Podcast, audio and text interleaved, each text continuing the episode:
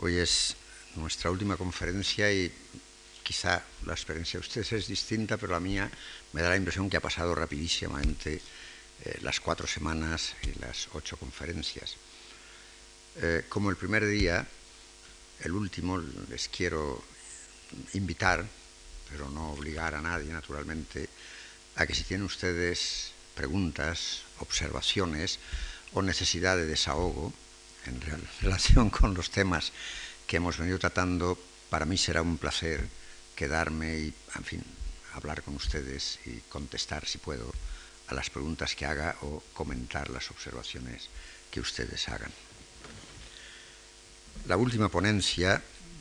no ponencia, sino conferencia, felizmente no estamos en un congreso, sino en una conferencia abierta, eh, le he dado como título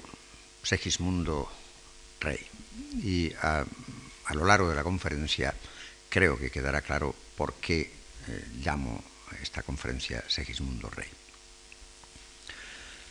La escena final de La vida es sueño está formada de dos segmentos dramáticos. Uno en el que Segismundo, como fiscal y juez del padre, acusa y juzga, y otro en el que, asumiendo la función de administrar justicia,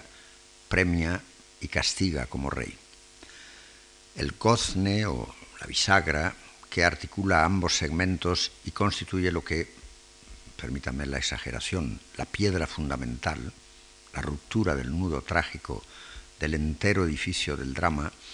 es significado en un simple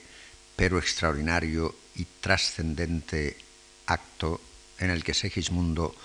uniendo gesto y palabra, dice a su padre, el rey, Señor, levanta, dame tu mano. Acto de palabra o speech act, clave Digo speech act porque el primero que lo utilizó fue en inglés y luego se ha traducido a todas las lenguas. Acto de palabra clave para la difícil conciliación de los dos protoagonistas y adrede, digo protoagonistas, los primeros del agon que cada uno tiene entre sí, dos protoagonistas del drama, pero clave igualmente para la conciliación de dos formas históricas de concepción y de representación de lo trágico que anuncié en la primera conferencia, la griega antigua y la cristiana moderna. Es decir, aquellas que con distinta terminología y distinta filosofía de lo trágico han tratado de definir o describir pensadores y críticos bien conocidos, desde Hegel y Schopenhauer a Max Scheller y Jaspers, o de Benjamin y Gouillet a Ricoeur y Zondi, entre otros muchos. Esta escena final, como la inicial que abría la acción en la torre, es igualmente rica en signos teatrales, escénicos, poéticos y simbólicos, cuya configuración dramática es preciso considerar mediante, como hemos hecho en las ocho conferencias, su análisis dramatúrgico, empezando pues por visualizar la espacialización de la situación dramática y su capacidad de impacto como espectáculo escénico, importantes ambas para la recepción de la extraordinaria escena que cierra la acción. El rey Basilio, rendido a los pies del victorioso príncipe Segismundo, espera su sentencia. Esta situación extrema de, desposesión, en la que puede perder a la vez la corona y la vida, y en la que se cumple o está a punto de cumplirse la amenaza del hado, cuyo enunciado vuelve a repetir Basilio literalmente lo que decía en los versos 720 a 24 del primer acto, lo repite casi literalmente en los versos 31-47 a 31-49 del tercer acto, reúne virtualmente todos los elementos distintivos que como indicios de resolución concurren a un final de tragedia de destino como son, por ejemplo, cumplimiento del lado, circularidad de la acción, de la acción dialéctica y polarización de la libertad y el destino, fatalidad e ironía trágica, peripecia y anagnórisis. Basilio, portador del máximo signo icónico de la realeza, la corona, prosternado y humillado en tierra, postrado como suplicante a las plantas del vencedor, su hijo, el príncipe heredero, con la nieve de las canas sirviendo de simbólica alfombra, como anunciaba el hado, interpretado por él, conjura con sus palabras al cielo para que cumpla la suya. Segismundo, que poco antes, en un momento de insensata euforia heroica, se imaginaba a sí mismo apenas salido de la prisión y en el campo de batalla ya, se imaginaba a sí mismo como en la Roma triunfal de los primeros tiempos, rigiendo sus grandes ejércitos, y sentía que como el Tamerlane de Marlowe para su altivo aliento fuera poca conquista el firmamento, como dice Segismundo, empieza su más largo discurso,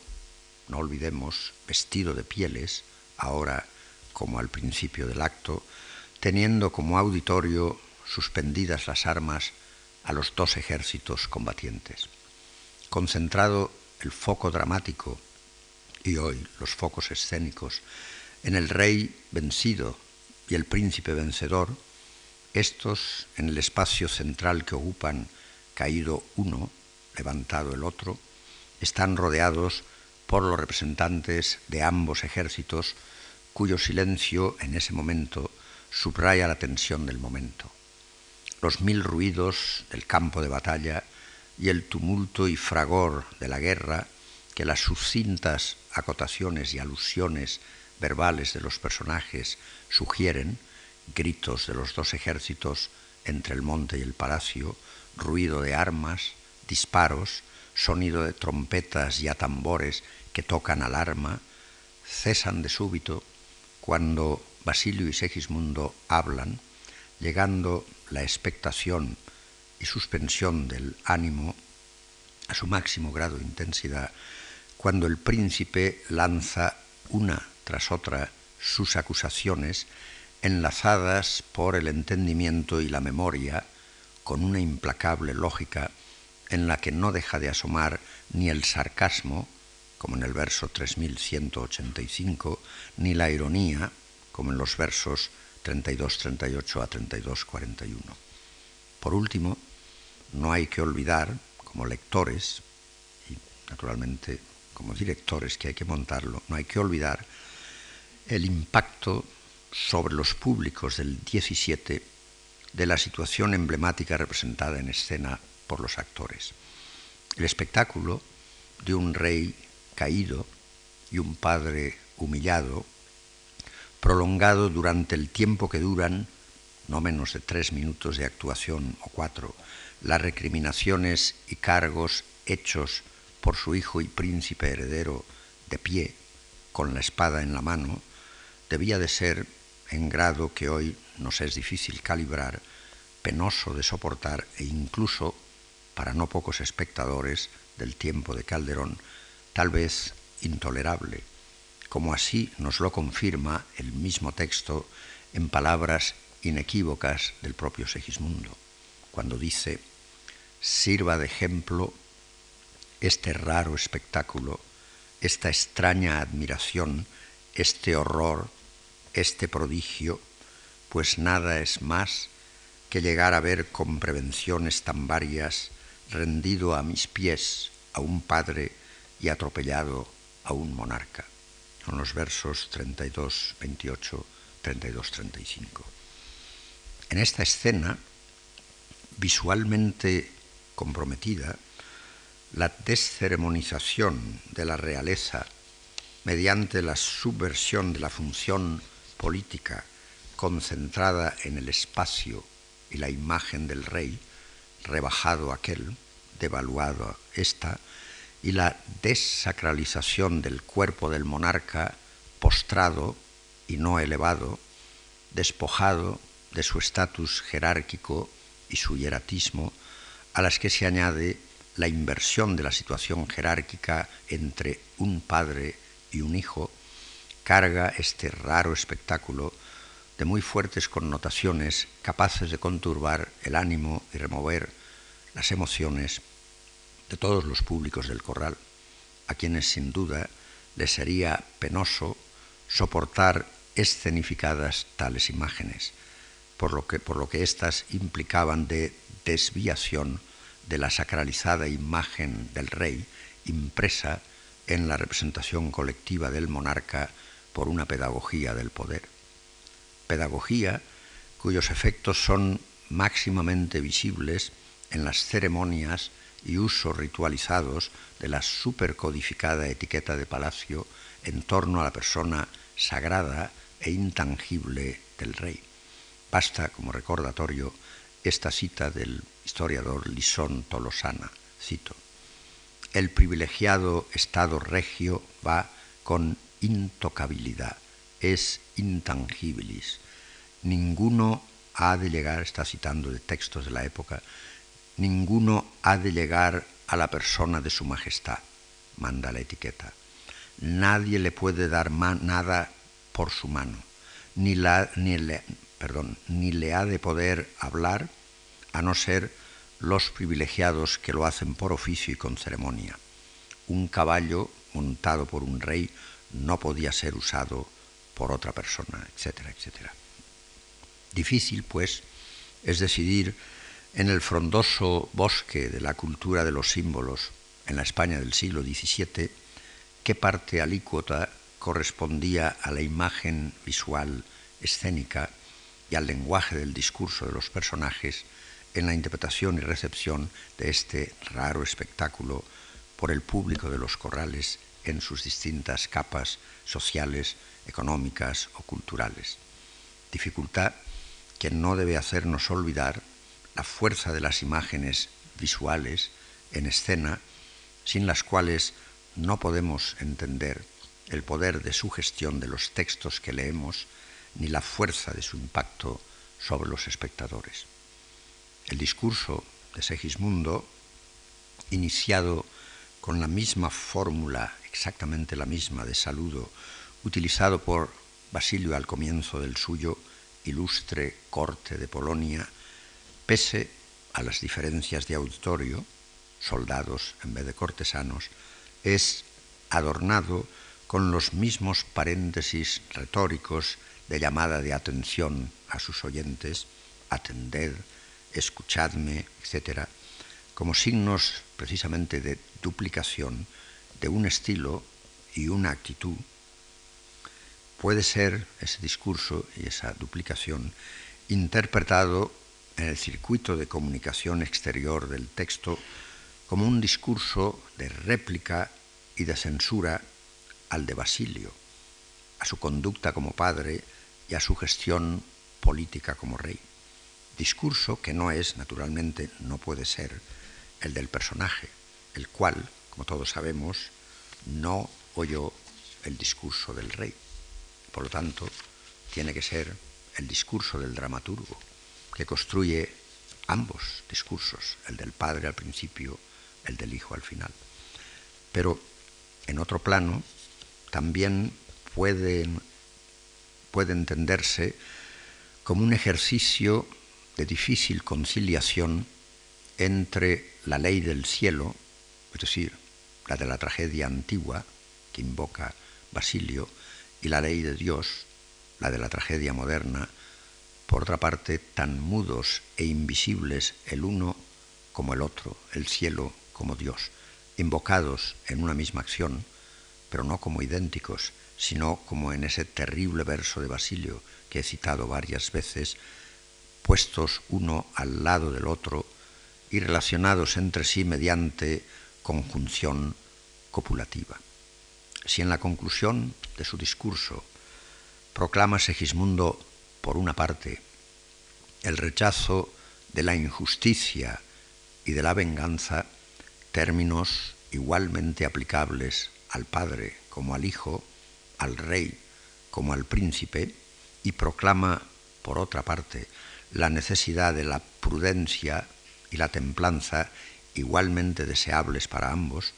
no es para vencer al cielo o a Dios, pues nadie vence de aquellos cuya sentencia, por lo menos en el drama, siempre se cumple, sino para vencer a la fortuna. Esta, introducida en el discurso como mediadora entre la instancia trascendente, cielo o Dios, y la terrestre, es asociada en el lenguaje concreto de Segismundo con la desposesión y privación de, dice él, grandezas, majestad, o con el de la posesión, reinar, es el verbo que utiliza, es decir, la posesión de la corona, es decir, del poder. La importancia, por otra parte, de la educación del hombre, resaltada en el discurso de Segismundo, no pienso que debe ser aislada de la importancia de la educación del príncipe, resaltada tanto en la acción global del drama como aquí y ahora en la situación dramática y su visualización escénica, de la que forma parte implícita, ni menos aún desconectada del resultado conseguido por Segismundo gracias al efecto fulminante de su palabra y gesto. Levanta, Padre. Con estos, Segismundo no sólo va a restaurar la perspectiva espacio emblemática trastornada por la situación escenificada, corrigiendo el punto de vista desde el que el rey debe ser mirado, y a suscitar y obtener para sí la admiración de todos los personajes, y se supone de los espectadores, unidos quizá por primera y última vez en un mismo Víctor unánime, cuando todos en el escenario gritan Viva Segismundo, viva, sino que además va a ser coronado rey. Si con estas palabras y ese gesto consigue el personaje de Segismundo cortar el nudo gordiano formado por la conjunción de cielo y Dios y del destino y la libertad, imposible de reconciliar racionalmente entre sí, también el autor, don Pedro Calderón de la Barca, remataría con ese excepcional acto de palabra la difícil empresa de cortar otro formidable nudo gordiano formado en la historia del teatro occidental por el intento dramatúrgico de síntesis dialéctica entre la tragedia antigua y la tragedia moderna, imposibles de reconciliar entre sí en una filosofía de lo trágico, según ya mostró Walter Benjamin en su complejo y original libro, pero posibles de conciliar mediante lo que el mismo Benjamin llamaba, cito, el salto dionisíaco, es decir, el hecho de que la palabra ebria y estática pudiera romper el perímetro regular del agón, el que de la fuerza persuasiva del discurso vivo surgiera una justicia más alta que la resultante del proceso en que unas facciones se enfrentan entre sí por medio de las armas o de fórmulas verbales estereotipadas. Benjamin se refería al drama barroco alemán, lo que él llamaba el Trauspiel y naturalmente hablaba de Calderón. El Señor levanta, dame tu mano, de Segismundo, sería la primera y decisiva manifestación, para volver a utilizar la hermosa expresión de Benjamin, del logos en libertad que desata el nudo trágico en la vida de sueño. El doble proceso de culpabilización de Segismundo por Basilio I y de Basilio por Segismundo después, que entrecruzado en la acción dramática desencadena el ciclo de violencia que engloba torre y palacio, cesa, sin embargo, cuando Segismundo, estribado en ese nuevo logos, redime a su padre y rey, humillado y vencido de la sentencia del cielo, y liberándolo de su ley, se rinde libremente a sus plantas, ofreciéndole, como un nuevo Isaac, su cuello de víctima. Acto ritual de sacrificio simbólico nunca cumplido, con que funda la nueva ley ese nuevo héroe. Este acto de palabra, completo ahora, que cierra el discurso de Segismundo, le hace tres veces victorioso, pues vence a su padre rey, vence de sí mismo y gana la corona y en ella el poder. De nuevo, la selección precisa y calculada de las palabras del texto del discurso de Segismundo y el juego dialéctico de correspondencias que las intertextualiza en el sistema dramatúrgico para su representación escénica, nos hace percibir que la decisión libre de Segismundo, sin perder un ápice de libertad, ni, claro está, de su autenticidad su trascendencia, no es el acto ciego de alguien que en el entusiasmo de una conversión fulminante, no sé por qué se ha hablado muchas veces de la conversión de Segismundo, se arrojara a la arena para morir como único modo de vencer, eh, perdón, se lanzara a la arena para morir. La sustitución de la injusticia y la venganza por la prudencia y la templanza como único modo de vencer a la fortuna, a la que antes nos referimos, juega ahora su papel, dramatúrgicamente hablando, en la elección del verbo que utiliza Segismundo Penges, utilizado por el príncipe justamente antes de ponerse a los pies del padre. Verbo que en el acto mismo de ser emitido impide la posibilidad misma de su cumplimiento por Basilio. En efecto, militarmente hablando, dada la posición material de superioridad de Segismundo como vencedor, no es una opción viable. Moralmente hablando, dada también la superioridad moral de Segismundo, libremente rendido a sus pies, Basilio, padre, rey y sabio, toma la decisión de declararle vencedor y engendrado de nuevo en sus entrañas, políticamente hablando claro, por tan noble acto, le juzga acreedor a la corona, como así sucede, y le dice, tú venciste, coronente tus hazañas. Aceptando ahora, de facto, lo que de jure se le debía, la corona que Basilio acaba de transferirle verbalmente, Segismundo príncipe pasa inmediatamente tras de su aclamación por todos los vasallos, pueblo y nobles, unidos como colectividad, a repartir premios y castigos, personificando como rey de facto y de jure la justicia. En el modo de administrarla, si de nuevo atendemos al lenguaje del texto, es difícil llegar a deslindar en las decisiones de Segismundo qué parte corresponde al gesto ético y cuál al gesto político para utilizar las expresiones del profesor Marvitz, dificultad que radica en la específica dramaturgia del texto, concebido y escrito por Calderón para su representación en los corrales españoles del siglo XVII, representación en la que puede importar menos la realidad representada que su percepción en la representación misma. Es esa percepción la que el dramaturgo trata de controlar en su estructuración dramática, porque podría ser realmente peligrosa. Vencerse a sí mismo es ciertamente una hazaña ética y una gran victoria,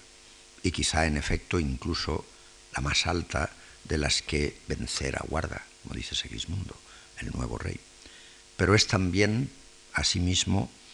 una necesidad política en el momento crucial, apenas suspendido el estado de guerra civil, de inaugurar un reino y afianzar el poder frente a los que más han perdido junto con Basilio. Los dos pretendientes al trono y en posición inferior, el más alto dignatario, brazo derecho del rey vencido y antiguo ayo carcelero suyo, quien ya le había advertido una vez en palacio la conveniencia de ser apacible si deseaba reinar. Habiendo sido, como sabemos, su maestro un sueño del que se ha servido como freno y rienda para domesticar y domeñar en su favor su fiera condición, vencerse a sí mismo ha sido remedio y panacea para reportarse, como dice en el verso 24-12, con Clotaldo, pero también cautela para abatir el vuelo desmesurado de su espíritu de conquista y acicate para dominar el deseo de posesión de Rosaura. Y en los tres casos, testimonio fehaciente de la nueva función asignada al sueño como instrumento de control de sí mismo en vistas a alcanzar el poder. Obligar a Astolfo a dar la mano a Rosaura y dar la suya de esposo a Estrella es, obviamente, el mejor modo de neutralizar el peligro que la unión de ambos príncipes supondría para la seguridad del Estado. Al impedir y deshacer, según Rosaura le urgía ya en el campo de batalla, estas concertadas bodas, y por las razones esgrimidas para convencer al entonces fuerte caudillo, es decir, cito, porque estando juntos, le dice Rosaura, sus dos estados no pongan con más poder y más fuerza en duda la victoria, Segismundo no sólo restaura el honor de Rosaura, sino que asegura la conquista de su corona, aunque invirtiendo el orden que les dio en su último monólogo en el campo de batalla. Por lo tanto, podemos preguntarnos lícitamente desde lo que el texto nos propone, ¿qué pesa más en la decisión de Segismundo? ¿El vencerse a sí mismo renunciando a la posesión de Rosaura? ¿O el asegurarse la posesión de la corona casando a Astolfo con Rosaura? Puestos en la balanza de la acción, ¿qué pesa más? ¿El honor de la mujer o la conquista de la corona? O de manera más tajante todavía, ¿el amor o el poder? Si tenemos la precaución de no introducir en la interpretación del vocablo amor el contrabando antihistórico de una lectura romántica o de una lectura idealista y abstracta del amor con mayúscula, ninguna de las cuales ayuda en la realidad textual del drama a entender los tres encuentros de Segismundo en la torre, en el palacio y en el campo de batalla con la mujer sin nombre vestida de hombre, la mujer que se hace llamar Astrea y la mujer guerrera que aparece en un caballo, a la que llama Clarín pero en aparte Rosaura, no parece plausible elegir absolutamente una o la otra opción. De hacerlo sentimentalizando, como se ha hecho, o maquiavelizando, como también se ha hecho a Segismundo, destruimos el equilibrio en tensión construido en el texto de Calderón. Llama la atención en la composición de ese reparto de premios que no son sólo premios, sino también, en su más riguroso sentido etimológico, a premios, la ordenación de los materiales en el curso de la acción, cuya secuencia, ni neutra ni causal, interesa resumir, para que ustedes, eh, para recordatorio primero, Astolfo antepone al honor de Rosaura su propio honor que le impide dar la mano a quien dice no sabe quién es. Segundo, Clotaldo descubre, por fin, la identidad de Rosaura de modo tan perentorio, dice que es mi hija y esto basta. Tan perentorio en su expresión como confuso e inauténtico en su justificación. Lean ustedes los versos 32-72 a 33 a 32-74, los que dice Clotaldo. Y tercero, Rosaura, despojada de la palabra en el instante supremo en que se le devuelve su honor y su identidad, ella, que es la más habladora del texto, guarda un silencio absoluto. Y cuarta, sin, otro, sin otra salida para Astolfo que casarse con Rosaura y en situación equívoca Clotaldo, si no grotesca, tampoco airosa, Segismundo consuela Estrella viendo que príncipe pierde de tanto valor y fama, dándole su propia mano de esposo y promete a Clotaldo mercedes no especificadas, dándole, eh, perdón, no especificadas, aunque sí especifica como razón para concedérselas la de que, cito, leal sirvió, dice, a mi padre, pero no dice que leal sirvió a su rey. Y hay que en cuenta esa diferencia. Y quinta y última, es entonces integrado en el sistema de composición de acción y discurso imposible de anular como estructura significativa y de la que forma parte de todas las connotaciones irónicas montadas por su autor, donde, como final de la cadena de premios, repito, ninguno sin apremio, interviene el soldado uno, al que hay que dedicar párrafo aparte contextualizándole, contextualizándolo indebidamente. Es el soldado uno que ha causado una polémica tremenda si Segismundo es un tirano, si no es un tirano, si el soldado que lo liberó, etcétera, etcétera. Son montones de páginas de polémica las que se han escrito sobre ese soldado uno. En el campo de batalla, vencido y en desbandada el ejército de Basilio, hay entre este y Astolfo un intenso intercambio de réplicas. Dice Astolfo, los traidores vencedores quedan. Y Basilio, en batallas tales los que vencen son leales,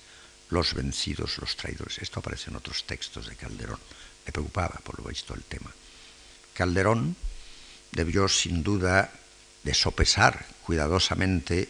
al decidir plantear en esta escena el arduo problema ético y político de la relación entre los vencedores y los vencidos, recuerden ustedes el maravilloso cuadro de Velázquez, la cuestión de la índole y grado de retribución o reprobación de unos y otros, previa identificación de ambos como leales o traidores. Identificación que a su vez dependía del punto de vista, el de Astolfo o el de Basilio, adoptado, y eligió como dramaturgo y no como moralista o politólogo, pero tampoco irresponsablemente desinteresado de la teología moral o insensible a la ciencia política, eligió afirmar y negar ambos, uniéndolos por integración de sus contradicciones, pues cada uno de esos puntos de vista es cierto y no es cierto a la vez. Dependiendo del punto de vista elegido, es cierto políticamente que los que vencen son los leales, pero no es cierto éticamente que los que pierden sean los traidores, o viceversa. En la situación planteada por Calderón al final de su drama, Segismundo, como rey y no ya como príncipe vencedor, puesto por el dramaturgo au pied du debe decidir públicamente, no privadamente, entre hacer justicia en nombre de la razón de Estado o hacer justicia en nombre de sus preferencias subjetivas o de sus inclinaciones personales, teniendo en cuenta no sólo el pasado, sino el futuro también. En esa situación en que se encuentra Segismundo y que aparece en el drama, es imperativo, como escribía, por ejemplo, Saavedra Fajardo cinco años después de la edición de La vida es sueño, en su idea de un príncipe político cristiano que circuló con éxito enorme en toda Europa, cito, que en sus acciones no se gobierne por sus afectos, sino por razón de Estado. Se encuentra en la empresa séptima del libro primero. O que, vuelvo a citar,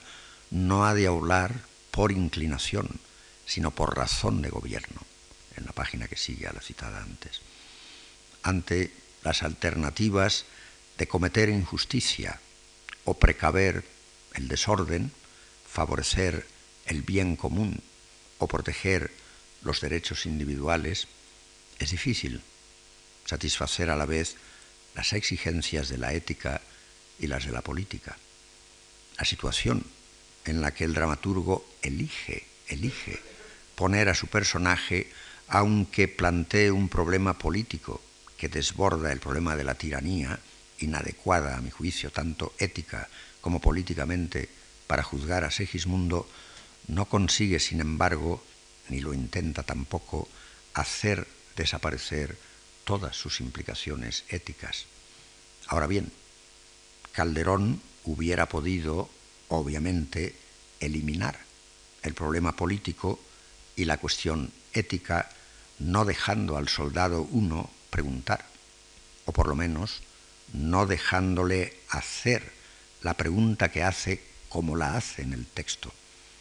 Es decir, lean ustedes esa pregunta, con las peores palabras que podía elegir, sino que hubiera podido hacerlo con otras y de otro modo. Y sin embargo, el modo en que el soldado uno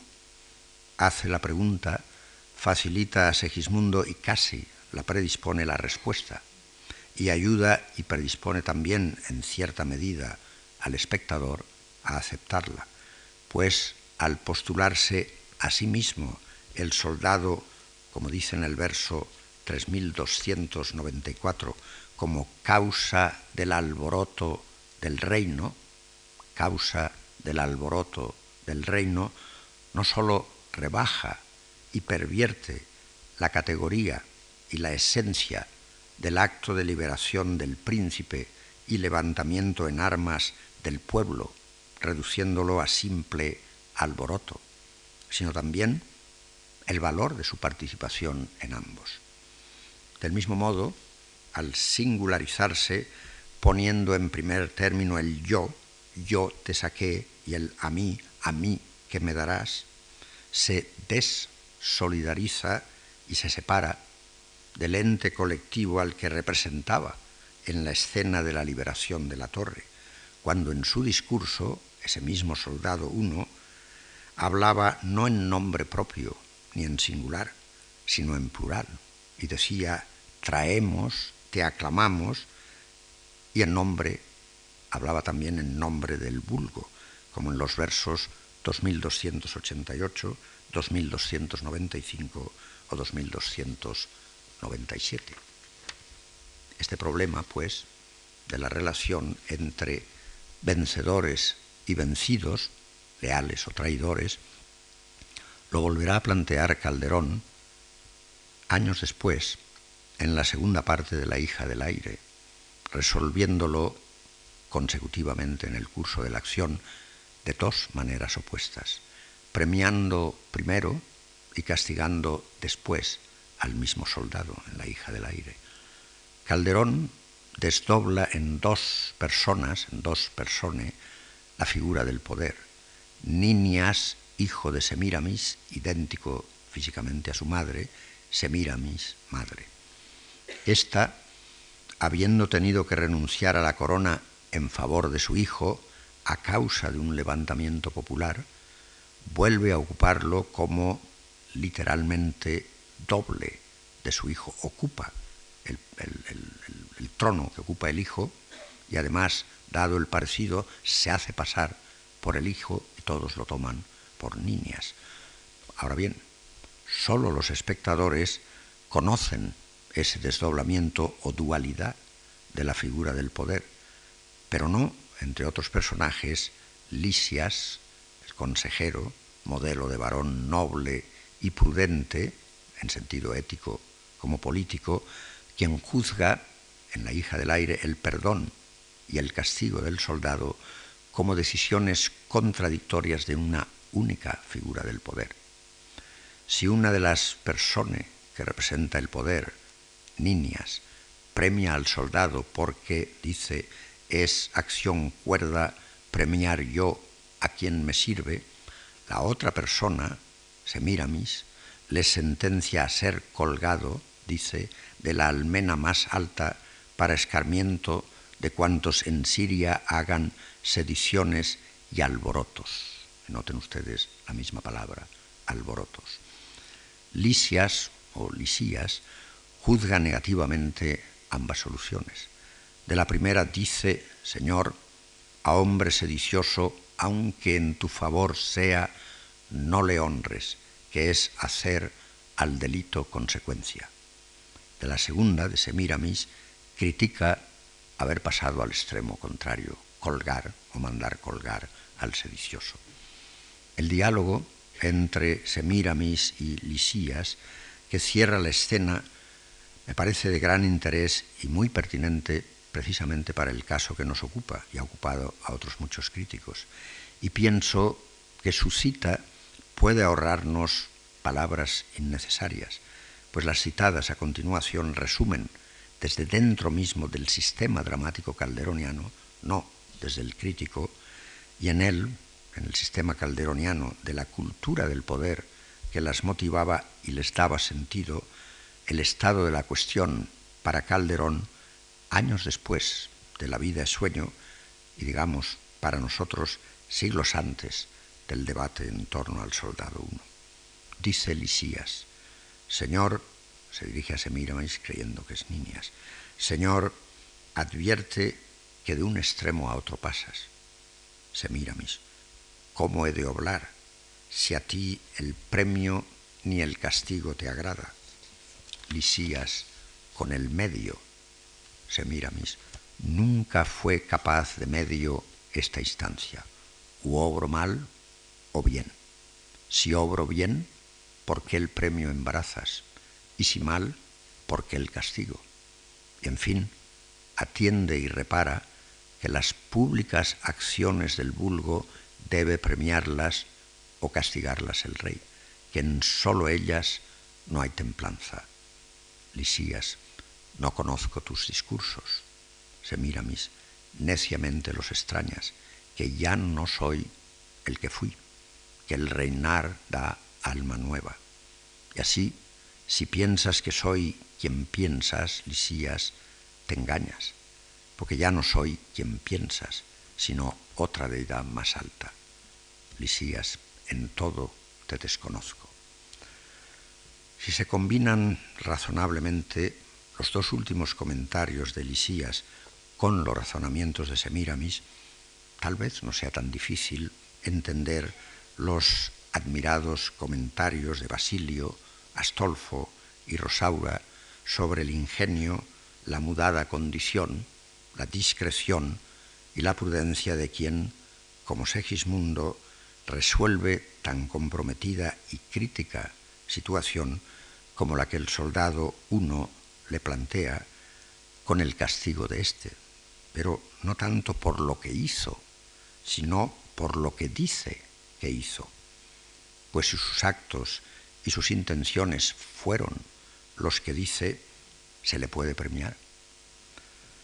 Traidor no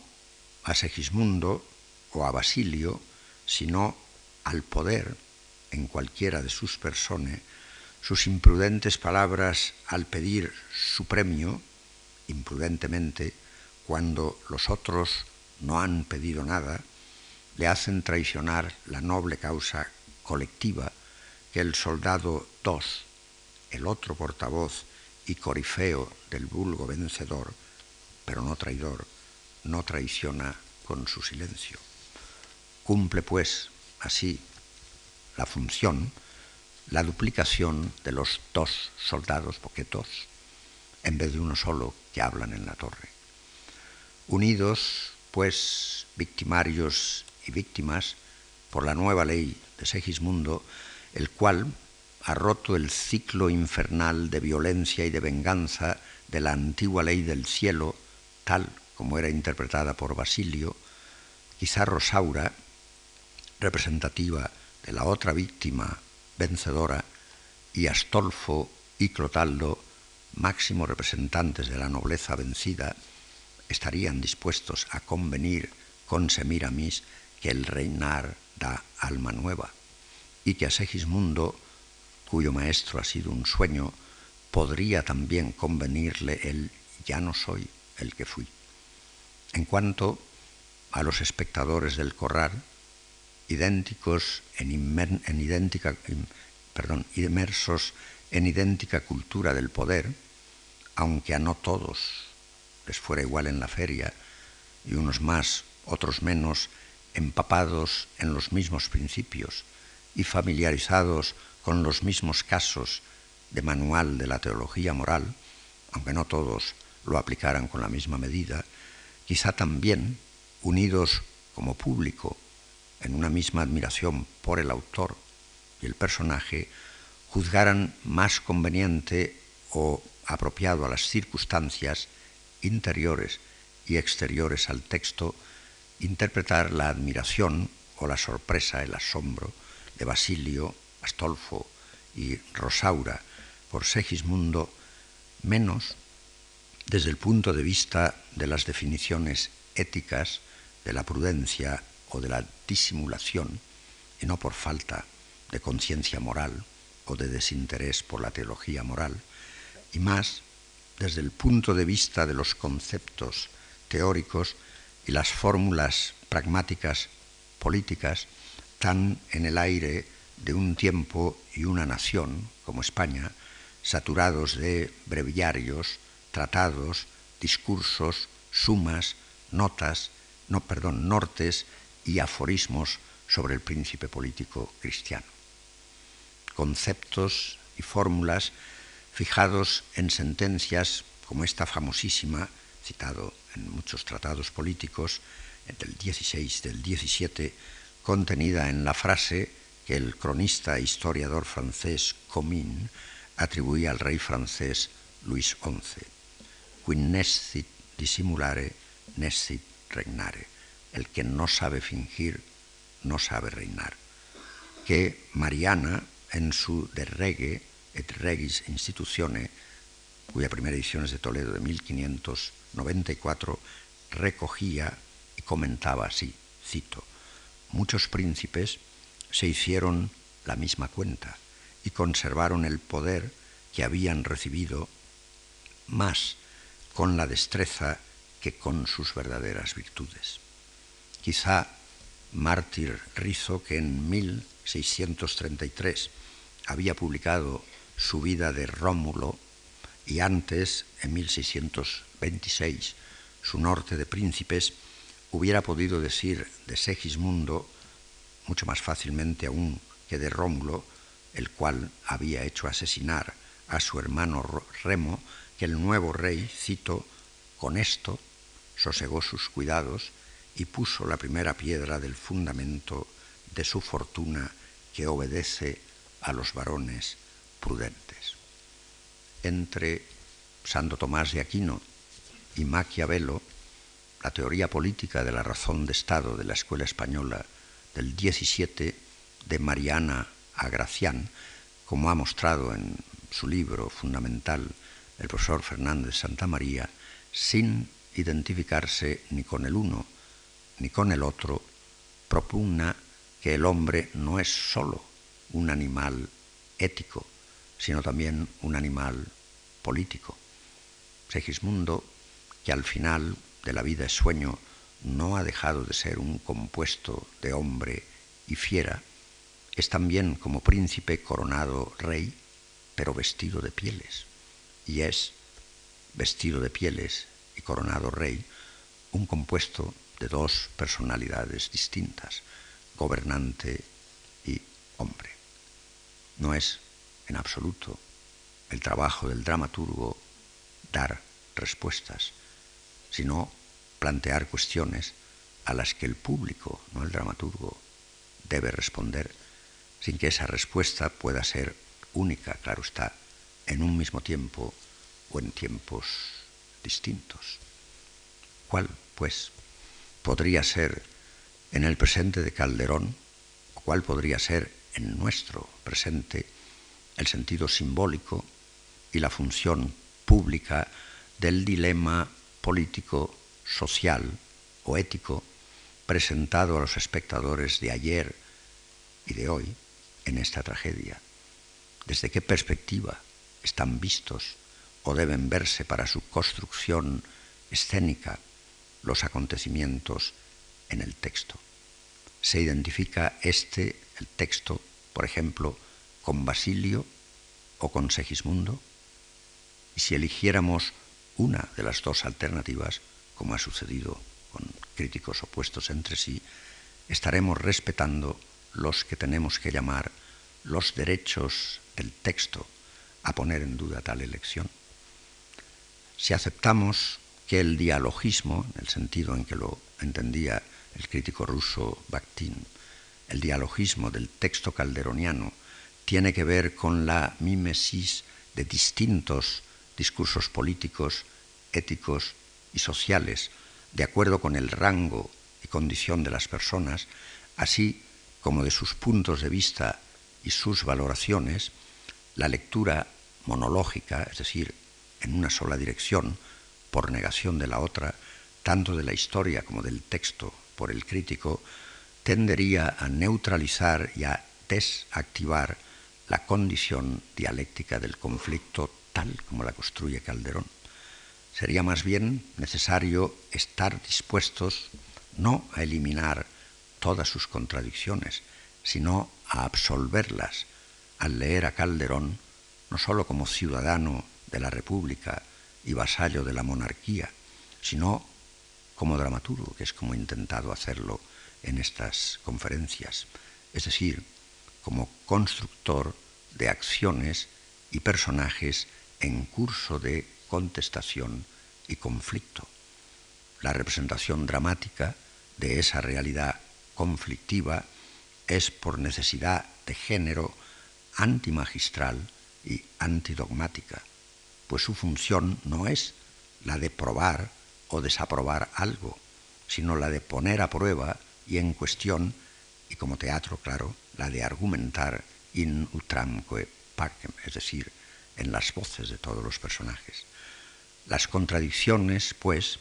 deben entenderse menos en términos de oposición y exclusión con todos los puntos de indeterminación o puntos ciegos del texto cuya opacidad resiste a nuestra lectura y más en términos de paradigmas de una encrucijada en donde los caminos vienen a dar o a desembocar unos en otros sin desaparecer o anularse. Cuando volvemos a leer a Calderón, como hemos hecho nosotros desde el 2000 y para el 2000, año en que leemos a Calderón, sigue imponiéndose a nuestra mente la figura del dios Jano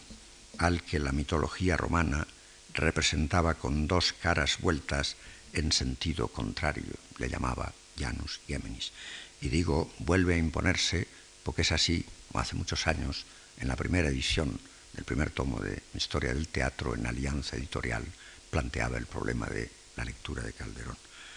La realidad que representa como dramaturgo tiene siempre, en efecto, es lo que allí proponía, un doble rostro. Los héroes calderonianos, de sus dramas y tragedias, se nos presentan a menudo como parejas, como el Prometeo y Epitemeo de la estatua de Prometeo,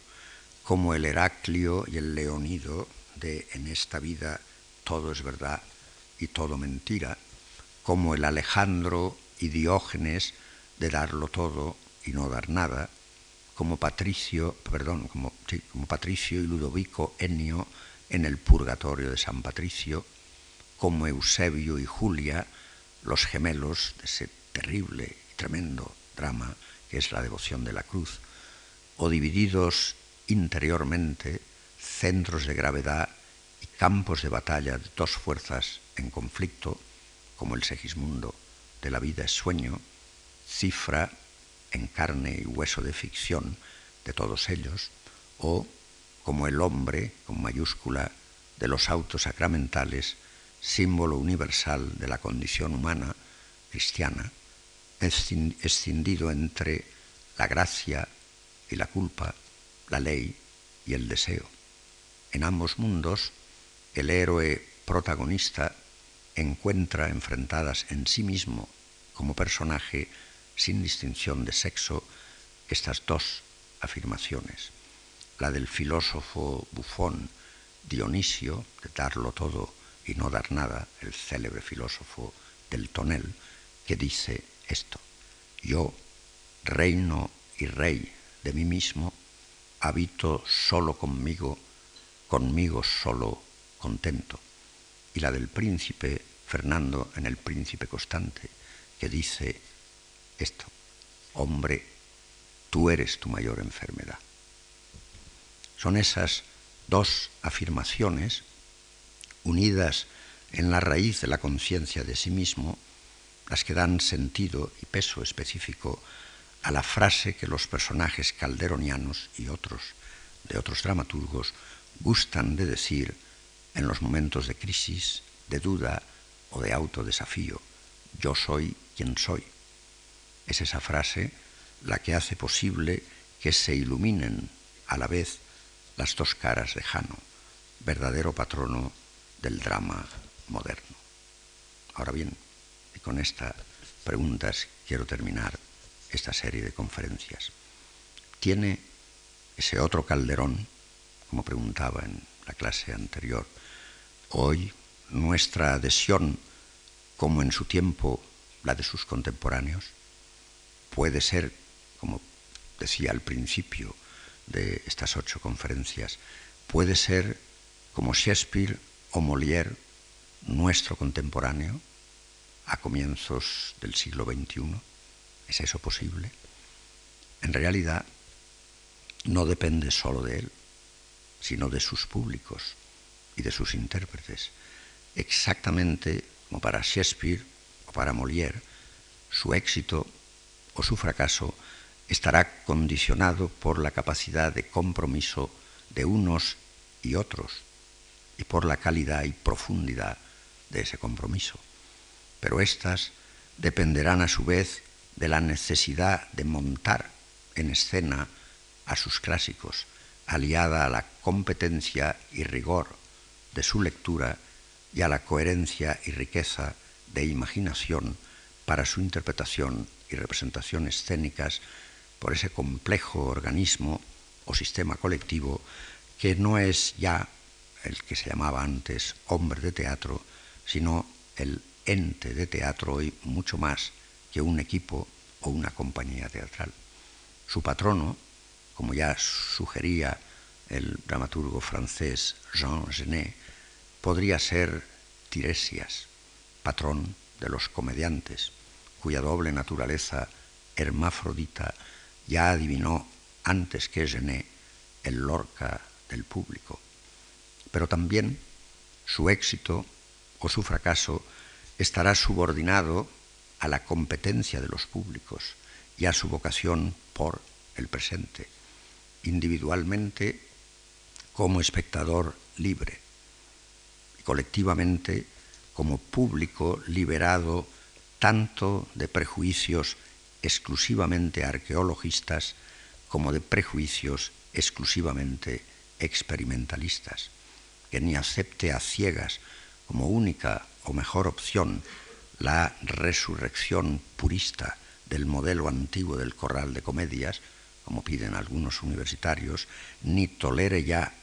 tampoco como única o mejor opción la insufrible repetición mecánica del modelo de círculo, de circo tecnológico de muchos montajes actuales, pues si el uno pertenece a una experiencia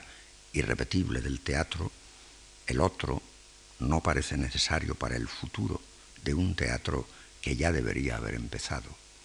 liberando el teatro de su ocupación exclusiva por convidados de piedra y momias de lujo, o por saltimbanquis y gesticuladores mudos, quizá en este año del cuarto centenario del nacimiento de Calderón, a punto de terminar, habría que empezar buscando una, que podríamos llamar mirada cero, libre y limpia de todos los estereotipos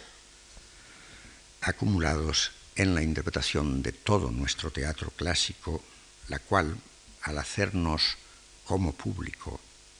contemporáneos de nuestro presente, bueno, todos los públicos son contemporáneos de su presente, nos permitiera ver en nuestros escenarios a nuestro Calderón como contemporáneo nuestro, al igual que los británicos lo han hecho con su Shakespeare o los franceses con su Molière. Hoy los dos son contemporáneos nuestros también, mientras que Calderón no parece ser todavía su contemporáneo. Quizás porque no hemos querido nosotros o no hemos sabido hacerlo nuestro ayer ni antes de ayer, que lo sea hoy depende de todos nosotros como colectividad y de nuestra cultura viva y exigente y rigurosa de nuestros clásicos. Para ello será necesario no aceptar gato por liebre como hoy hacemos con unos pocos montajes del teatro clásico español. Gracias por su atención.